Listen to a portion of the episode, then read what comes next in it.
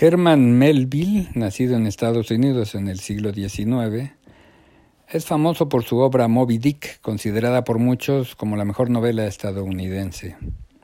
Aquí hablaremos de Bartleby, el escribiente, un cuento publicado en 1853, sobre esta parte de la judicatura que es menos visible, pero no menos culpable del estado de juzgados y tribunales, los mecanógrafos.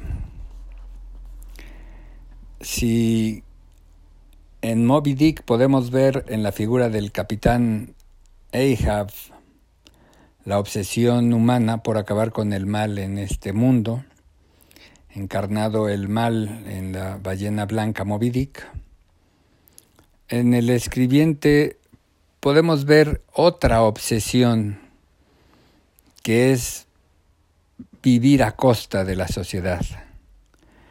Este escribiente entra a un juzgado luego de que el trabajo se junta y es necesario un tercer escribiente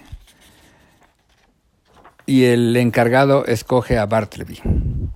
Al principio trabaja muy bien, se gana la confianza del encargado de la oficina judicial, pero llega el momento en que le piden que haga unas copias, que coteje unos documentos, y Bartleby contesta, preferiría no hacerlo.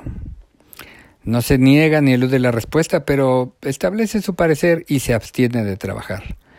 Esto descontrola a su empleador, pero ante la premura del trabajo lo deja pasar. Terrible error.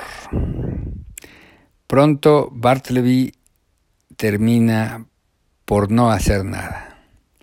Y no solo prefiere no trabajar y no lo hace, sino que en una suerte de metáfora se va apropiando de la oficina, eh, pone un biombo para tener cierta privacidad en esta oficina pública y muestra una parte de la naturaleza humana que es vivir a costa de los demás, en el caso cobrando sin trabajar y absteniéndose de ayudar absolutamente en todo.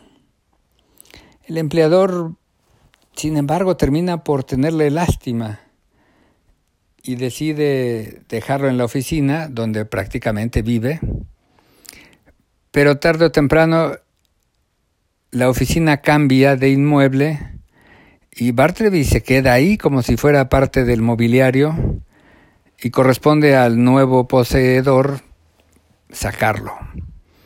Ya fuera del juzgado, Bartleby termina en la cárcel porque no hace nada y en la cárcel continúa con su idea de no hacer nada. No participa en los trabajos carcelarios y prácticamente se muere de inanición, perdido en su inamovilidad. El verdadero burócrata es capaz de todo, incluso dejarse morir antes que poner algo de su parte para cumplir con la labor encomendada. Desea depredar el erario y no le importan las consecuencias, incluso perder la libertad y luego la vida. Cuando se habla de la impunidad en la burocracia, se parte del supuesto de que ese empleado judicial es inservible, pero que cobrará. Melville explica que más allá del daño a la sociedad, que no recibe el servicio de impartición de justicia como debería ser, estos trabajadores improductivos terminan por recibir en sí mismos el castigo por su abuso. Pasarán de ser inútiles a sentirse inútiles. Es una muerte en vida. Esta pequeña obra maestra de Herman Melville puede ser ampliado del espectro judicial. En muchos otros trabajos hay personas que hacen todo para no trabajar, para obtener lo más que se pueda, para sacarle jugo al empleador.